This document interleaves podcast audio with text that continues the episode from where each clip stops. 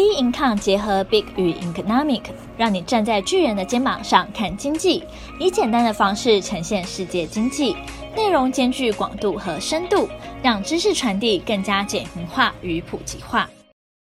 各位听众好，欢迎大家收听今天的小资生活理财树。今天要跟大家分享的是，台湾人啊，穷得只剩下房吗？人一生当中到底要买几间房呢？好，过年期间呢、就有某网红其实拍摄了一个影片，提到说去年在日本东京买了一间房，目前装潢完成之后成为开箱的影片，那就吐露说啊，其实当时是透过一千五百万台币买下的。那呃，在东京那边呢、就是阳台看出去之后，是可以很清楚看到日本的晴空塔的，甚至走路十分钟就可以到达。因此，影片一推出之后，其实也引发网友的一个热议。就是来访啊，他其实在最近的公布，就是提到说，去年全球的房地产指数来讲的话，比第二季增加了二点二 percent，而这个增幅啊，其实也是。呃，接近了就是新冠疫情爆发的前十年平均的涨幅。那这是全球的一个状况。那以台湾来讲的话，其实同样的时期也是上涨了三点六 percent。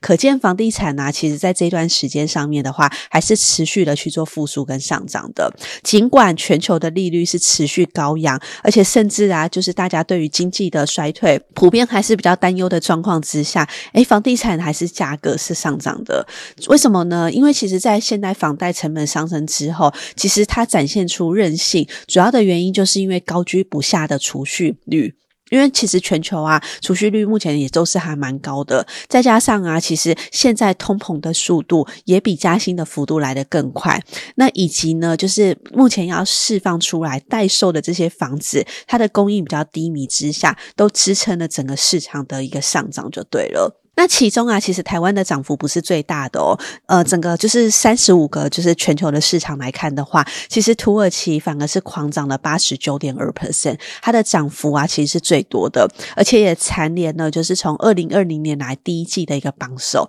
也就是说，从这段时间来，土耳其的房价是上涨非常多的。克罗埃西亚以及希腊是分别排名在第二名跟第三名的位置。那美国呢？其实它从呃这段时间以来的话，也是上涨了三点九 percent，是排名第二十二名的一个部分。那我们来看亚太区好了。其实亚太区啊，从上季的就是房子，呃，第三季的这个房地产来讲的话，日本它的涨幅是最多的，高达六点三 percent。那印度的涨幅的话是高达就是五点九 percent，是排名第二就对了。那台湾的话，其实三点六 percent，呃，是排名第五名的一个位置。因此啊，其实在全球房地产的就是上涨之下，呃，我们到底呢，就是难道台湾人穷的只剩下房吗？以及我们国内的话，就是到底一生当中要买多少房呢？其实啊，从国内的某个银行，它最近啊，针对于台湾的财富金字塔，呃，净资产排行榜，我们从数据当中可以看到说，台湾人呢、啊，在净资产三十万到三百万的台币当中的这个中产阶级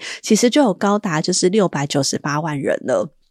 好，那我们再看下一个阶级，就是三百万到三千万台币的这个准富裕阶层的话，也有九百六十万人。也就是说，其实台湾从两千三百万人人口计算下来的话，高达有四十 percent 是台湾人相对来讲是比较属于中产阶级跟富裕族群的。也就是台湾人其实显得相当富裕，诶。那主要的话呢，为什么会有这些人口的富裕呢？就是因为我们在亚洲区当中，其实拥有最低的就是非金融资产的一个价值。那也引发了，就是大家会想说，诶，那我到底要去购买房地产吗？这些钱到底要放到哪个地方去呢？那因为最近主基处也公布说，其实在去年啊，第二季的房价所得比来看的话是九点八二 percent，也就是说，这个购物的痛苦指数来讲的话，全国啊平均大家如果要买一间房，基本上要不吃不喝十年的时间才能就是呃买一间房就对了，呃，甚至像台北市的民众，甚至要超过十。五年不吃不喝才能就是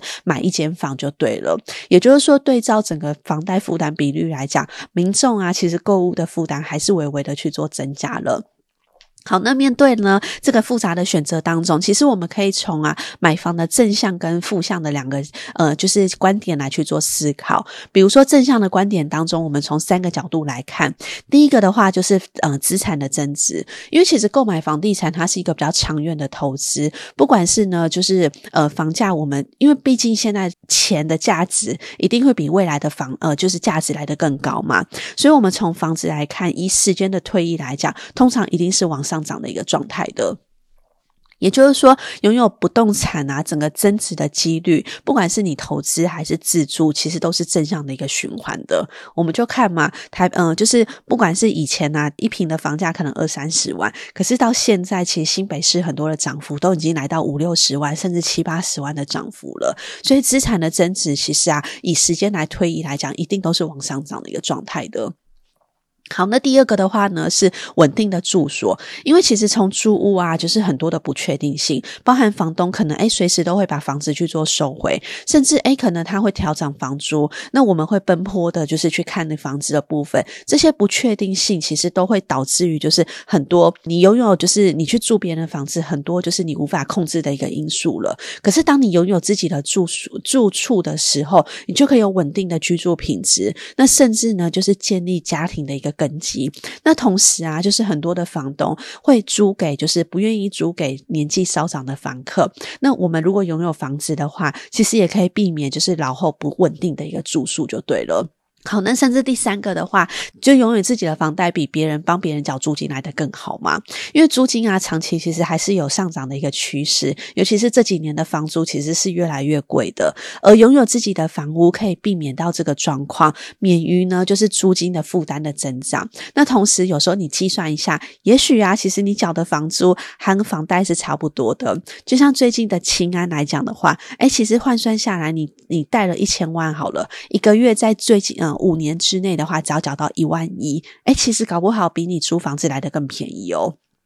对，所以以上是三个，就是我们买房的啊，非常非常值得，就是买房的一个原因。那当然反向来讲的话，其实房地产到底适不适合做购入呢？当然，我们也以三个角度来看。第一个是因为它高昂的成本，因为买房啊，毕竟它要支出的就是庞大的购物成本，包含了像头款，包含像利息的一个支出，像甚至像税务的部分。因此，你买下去之后，可能要负担的不是只有就是几年的时间，可能二十三十年的贷款都有。有可能，那过程当中啊，可能房屋也会遇到像维修啊、修缮啊这些等等的，就是支出也会变得高昂的一个成本。那房市在整个波动和经济不稳定的情况之下，可能对于房子的就是价值也会产生不利的一个影响。好，那第二个的话是资产的流动性，因为房地产毕竟它的投资其实不具有高度的流动性，不会像什么现金啊，就是很容易的把钱就是拿出来了嘛。所以，当你如果假设呃，就是有些人缺钱的时候，他会透过卖房子的方式。那卖房子的话，其实必须要怎么透过买卖的双方交易嘛，去呃撮合而成这个价格，因此呃可能需要一段时间。所以，当你需要急用资金的时候，可能就会变得比较不利的一个状态了。好，那第三个的话呢，是工作的，就是还呃工作啊跟地点的不确定性，因为很多人其实买房的时候会因为地缘性的方式去购买这个房子。那大多的话呢，有些人是选择在原生家庭的附近，有些人是选择呢在工作需求的附近去选择一个就是住居住点就对了。但是如果假设今天啊，就是你的工作地点的改变，或是你生活状况的改变，可能就要变成什么要搬迁。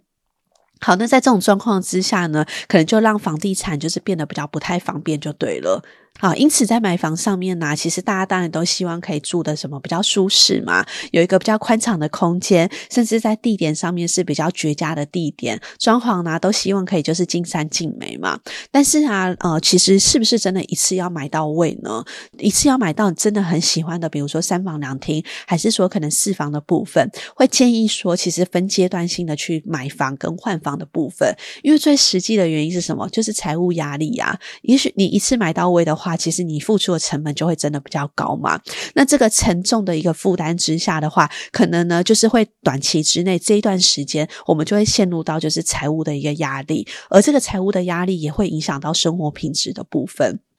所以，呃，在个人的这段时间的需求，还有家庭的状况，可能也会产生不同啊。比如说，像直癌的发展，或是家庭成员的增加或减少，那居住的环境跟需求可能会产生变化。比如说，有小朋友之后，诶，可能学区的问题，或是呢，就是。教育啊，就是等等之类的，都会产生一个变化。所以一次性的购物呢，就是无法满足未来的需求之下的话，会建议说，真的可以透过分阶段的方式，以小再去换大，或者是呢，就是进呃不断的就是再去做一个调整就对了。那至于一生到底要买几间房，其实这是一个还蛮就是主观的问题嘛。这个还是取决于就是个人的生活方式，还有你的家庭成员、家庭状况以及你的财务结构。因为有些人呢、他可能觉得说，只要一套稳定的就是住所就 OK 了。可是有些人他会考虑到很多的，就是哎，我的资金可以 parking 在不动产的地方。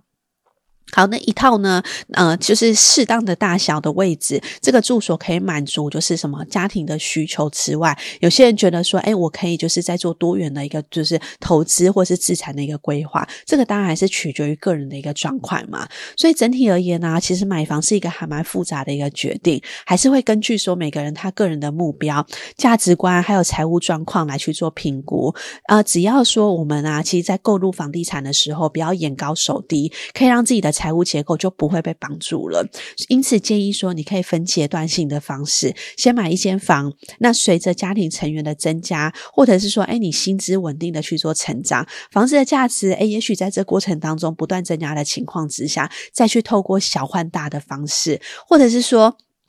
一间搬过去，就是另外一间，我们可能就是小换大之后变得出租，有增加被动收入的一个部分。那买入房子啊，其实是一个很重要的决定。因此，在做这个最终决定之前啊，建议说，诶，可以多浏览一些资料，同时去呃询咨询啊，就是比较专业的房地产或是财务顾问的部分，才能确保啊，我们做出的选择是一个符合长期利益的方式。那各位听众朋友，不晓得你也是属于就是买房族吗？还是属于？就是租房主的部分呢，也欢迎到我们的粉丝专业来做留言哦。那我们今天的呃小资生活理财术就到这边，喜欢我们的也欢迎订阅。有任何问题、任何想法，都欢迎到我们的脸书专业或 Instagram 上跟我们做交流。那我们下期节目见哦，拜拜。